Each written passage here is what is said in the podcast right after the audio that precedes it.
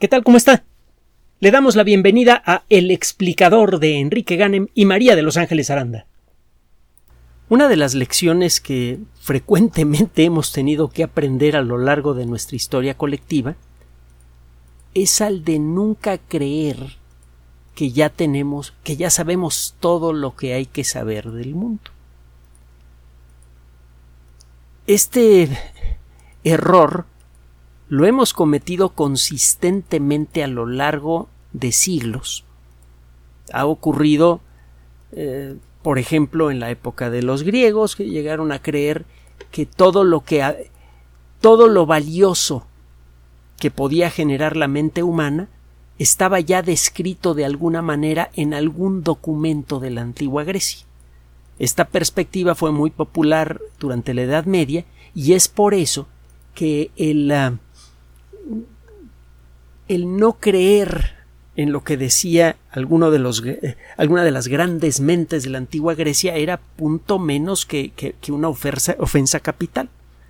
Es claro que los griegos habían desarrollado todas las ideas posibles y que toda la verdad estaba en sus escritos.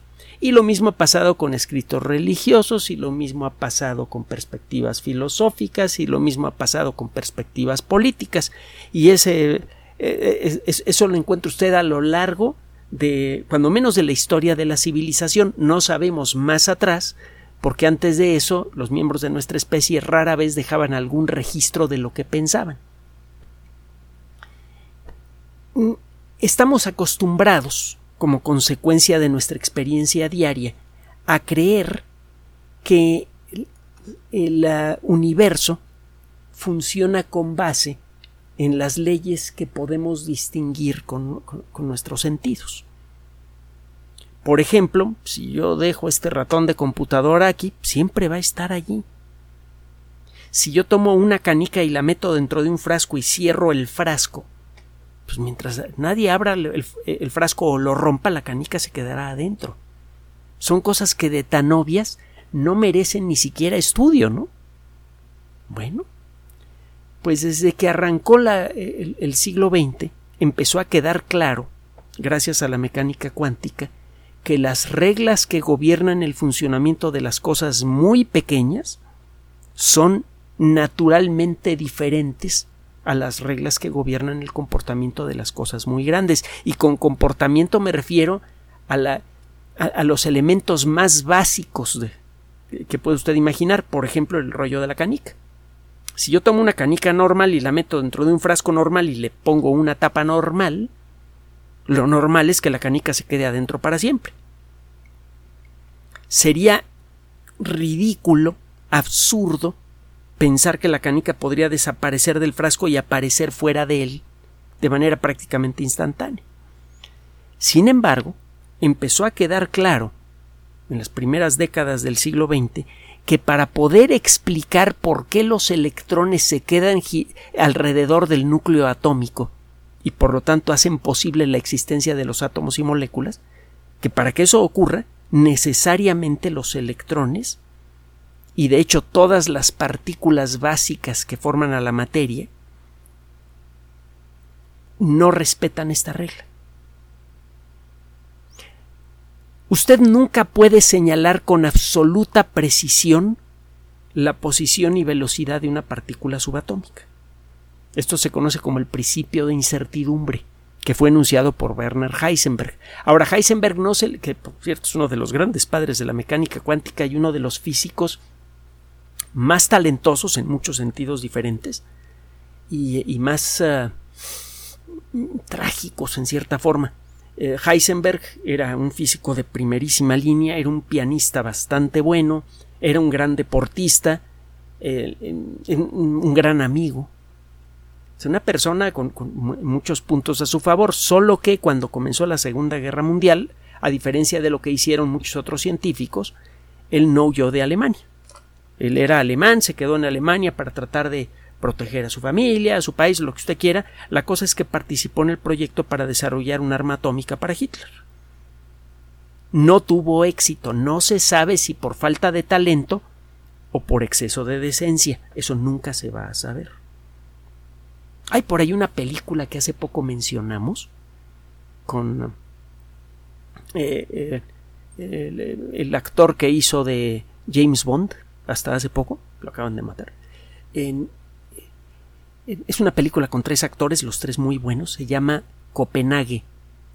Se basa en una obra de teatro que tiene que ver con la historia de la estrecha relación que hubo entre Niels Bohr y Werner Heisenberg, dos de los talentos científicos más grandes de toda la historia.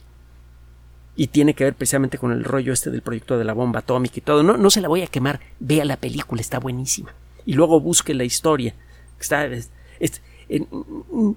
el, futuro del mundo estuvo en las manos de estas personas. Si Heisenberg hubiera llegado a la idea de cómo hacer la bomba atómica y se la pone en las manos a Hitler, ¿qué cree que habría pasado en la Segunda Guerra Mundial? Bien, la cosa es que Heisenberg, tipo súper brillante, enuncia el, el principio de incertidumbre con base en las matemáticas que describen el comportamiento de un electrón. Empezó a quedar claro que para descubrir con comodidad el comportamiento de un electrón, se tenía que utilizar una herramienta matemática que usted probablemente conoce, una matriz numérica. Es un arreglo bidimensional como una hoja electrónica de cálculo con columnas y renglones. Esa es una matriz. Hay reglas matemáticas, por ejemplo, para multiplicar dos matrices y para hacer operaciones aritméticas con matrices. Usted utiliza una matriz para expresar las características de un electrón. Si lo hace así, utilizando esa herramienta matricial, usted puede predecir con bastante exactitud cómo se va a comportar un conjunto de electrones. Ahora, por la naturaleza, cuando usted trata de interpretar físicamente lo que le dice a usted esta matriz numérica que describe al electrón, queda claro que si trata usted de conocer con mucho detalle eh, algún numerito en un cierto rincón de la matriz automáticamente, por la naturaleza misma de las matrices, un numerito que está del otro lado de la matriz empieza a volverse difuso, poco preciso. Durante ciertas operaciones de matrices pasa eso naturalmente en las matrices. Y resulta que las matrices son ideales para describir el comportamiento de objetos ultramicroscópicos.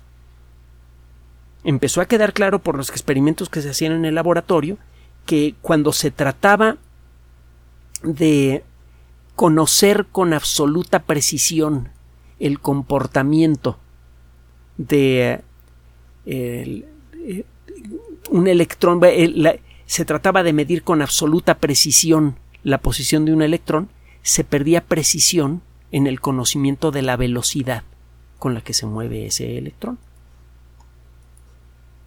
Y esto al principio se pensó pues que era algún defecto de la técnica que se utilizaba para estudiar a los electrones. Y resultó que no. Resulta que es algo natural fundamental de los electrones. Eso ya platicado suena rarísimo, es decir, que usted en principio no, nunca puede conocer con absoluta precisión la posición y velocidad de un electrón, que es una, limitación fundamental de la naturaleza. Pues, ¿Por qué? Yo puedo conocer con absoluta precisión, en principio, la velocidad y posición en un momento exacto del tiempo de un tren. De hecho, así es como se controla el tráfico de los trenes. Tiene usted una grafiquita donde ve foquitos o, manchitas luminosas, según la técnica que utilice, para eh, tener un mapa de la posición y velocidad de los trenes momento a momento. Un tren es una masa grandotota de electrones y otras cosillas más. Si yo le arranco un solo electrón al tren, ¿por qué demonios ese electrón no se va a comportar como se comporta todo el tren? De hecho, si yo agarro un tren y le arranco le, quito vagones, lo hago más chiquito, el comportamiento sigue siendo igual. Yo puedo saber en dónde está y a qué velocidad se mueve con exactitud. Pero hay un momento si sigo recortándole cachitos a ese tren, hasta que llego a tener un solo electrón en la mano, que las cosas se vuelven diferentes. ¿Por qué demonios? Para hacer corta la historia, el principio de incertidumbre se ha convertido ya en, una, en un elemento fundamental de entendimiento de cómo funciona la, eh, eh, materia. Sabemos que es un fenómeno real, que no es una cosa eh, que nos la hayamos inventado nosotros o que es consecuencia de un error de interpretación o un error de observación. Es algo que realmente es consecuencia del funcionamiento natural de la materia. Y bueno, esto es lo que tiene eh, desde hace ya un buen tiempo inquietos a muchos investigadores que quieren estudiar exactamente cómo qué es lo que está pasando en el mundo físico, a partir de eso quieren construir una teoría matemática cuántica que sea compatible con la teoría de la relatividad, que funciona con principios completamente diferentes y ya sabe usted el rollo, ya lo hemos platicado en otras ocasiones. El día en que eso se logre de manera verificable vamos a tener una herramienta matemática, entre otras cosas, para entender por qué nació el universo, no cómo, por qué. Y también podríamos incluso empezar a atisbar la existencia de otras realidades. pero bueno, no es a eso a lo que vamos el día de hoy. El día de hoy vamos a la química. la química es una disciplina en donde se tiene que llevar, entre otras cosas, una contabilidad muy precisa de la energía. Si usted quiere unir dos, dos moléculas para hacer una molécula más grande, tiene que considerar la energía necesaria para vencer la atracción mutua entre las moléculas de las dos cosas que van a reaccionar. Es necesario romper parcialmente las moléculas que van a reaccionar para que los pedacitos se puedan pegar y formar una molécula más grande. Esto normalmente lo consigue usted calentando una sustancia.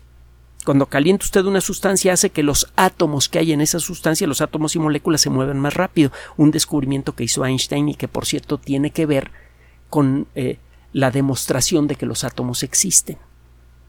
Es algo que le debió valer el premio Nobel de Química a Einstein, pero no se lo dieron porque soltó todos sus trabajos de golpe y le dieron un premio Nobel de paquete. Mala onda. Bueno, resulta que cuando usted calienta moléculas, éstas se empiezan a mover cada vez más rápido y si dos de ellas se encuentran de frente, pues el, el, choque se vuelve inevitable y cuando chocan las moléculas se quedan pegadas una con otra. Muchas reacciones químicas por esto suceden mejor a grandes temperaturas. El caso es que hay reacciones químicas que no pueden proceder a grandes temperaturas porque las moléculas se rompen. Hay eh, reacciones que le gustaría mucho realizar a un químico para hacer investigaciones o para poder modificar procesos industriales importantes, pero no pueden hacerlo. Les gustaría hacer estas reacciones a muy baja temperatura, con eso se ahorrarían energía, tendrían menos impacto ambiental, la eficiencia de la reacción sería mejor, etcétera, etcétera, pero no lo consiguen. Si enfrían las sustancias que eh, eh, pretenden hacer reaccionar, se empiezan a mover más lentamente y cuando estas moléculas chocan una con otra no llevan la energía suficiente para medio romperse y pegarse. Un grupo de investigación de la Universidad de Innsbruck en Austria acaba de publicar un trabajo en la revista Nature que está cambiando todo esto. En el mundo cuántico existen muchos, muchas instancias de comportamientos realmente extraños. Por ejemplo, está eh, lo que le digo que no puede usted conocer con la misma precisión la velocidad y posición de una partícula subatómica.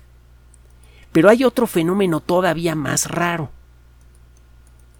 Ese fenómeno raro se le conoce como el efecto túnel.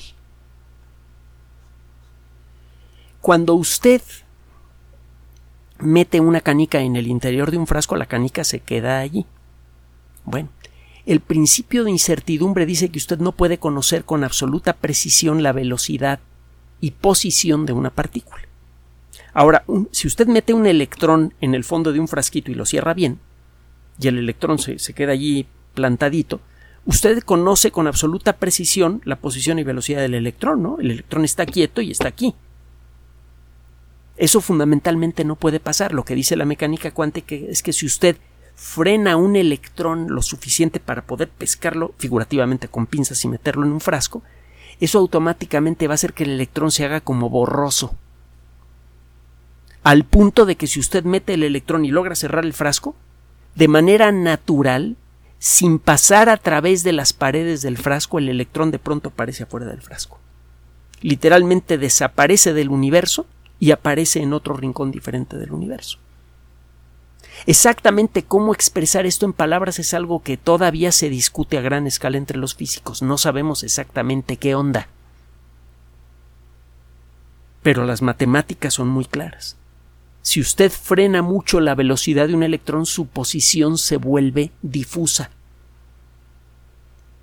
Y si se vuelve lo suficientemente difusa, la probabilidad de que el electrón en algún momento dado esté fuera del frasco aumenta mucho. Tarde o temprano el electrón aparece fuera del frasco. Este efecto es muy real. Los transistores que operan en las computadoras personales funcionan en parte con este efecto túnel. Es como si abriera un túnel en el espacio-tiempo y el electrón se metiera por allí, como si abriera un agujero de gusano, pues. El electrón desaparece de donde está y aparece en otro lado. Y eso lo está haciendo continuamente, millones y millones de veces por segundo. Si usted mete un medidor de electrones, eh, verá que el electrón no está siempre en el mismo lugar. Siempre lo va a detectar en distintos lugares. Otro día nos metemos más en el detalle de lo que es el efecto túnel, pero el hecho es que cualquier partícula subatómica, por el hecho de estar quieta, se vuelve borrosa. Es como si estuviera saliéndose y, y volviendo a entrar al universo, en distintos puntos al azar. Bueno, pues este efecto túnel, tan raro, tan extraño, podría eh, utilizarse para hacer reacciones químicas que hasta hace poco eran imposibles. De hecho, estas personas acaban de conseguirlo. Lograron conseguir la creación de una molécula de hidrógeno que por otras técnicas no se puede generar fácilmente. El hidrógeno viene en varios modelos, como casi todos los átomos. Hay varios isótopos del hidrógeno. Está el hidrógeno normal que tiene una partícula positiva en el núcleo, está el deuterio que tiene una partícula positiva y una partícula neutra, y está el tritio que tiene una partícula positiva en el centro y dos partículas sin carga, dos partículas neutras, dos neutrones.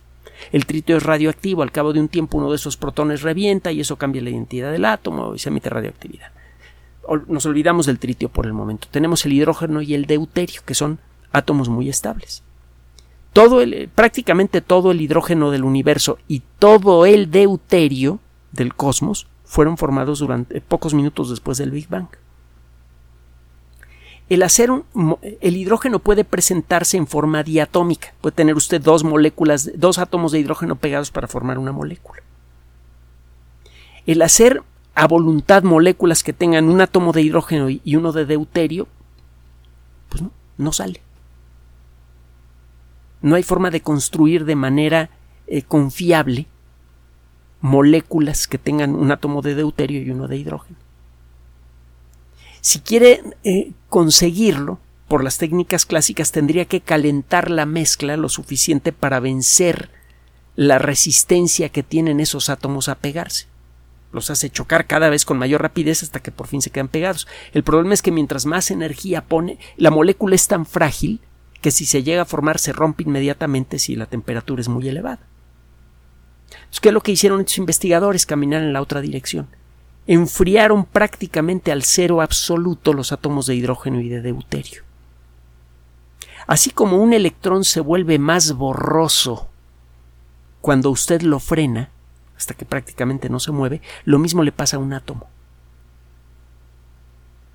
Si tiene usted dos átomos que están más o menos cerca y los frena hasta que casi no se mueven, eso lo consigue a una temperatura del cero absoluto, 273.16 grados centígrados eh, bajo cero, los átomos se dejan de mover y se vuelven muy borrosos.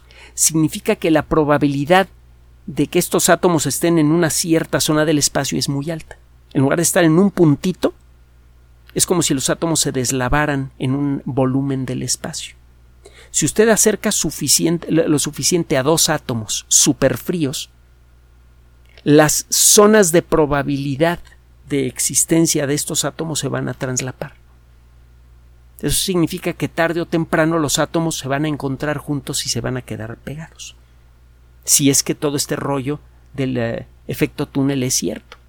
Pues bueno, los investigadores hicieron el experimento y adivine qué pasó me imagino que ya se imagina que el resultado fue positivo, sino para qué me echó el rollo.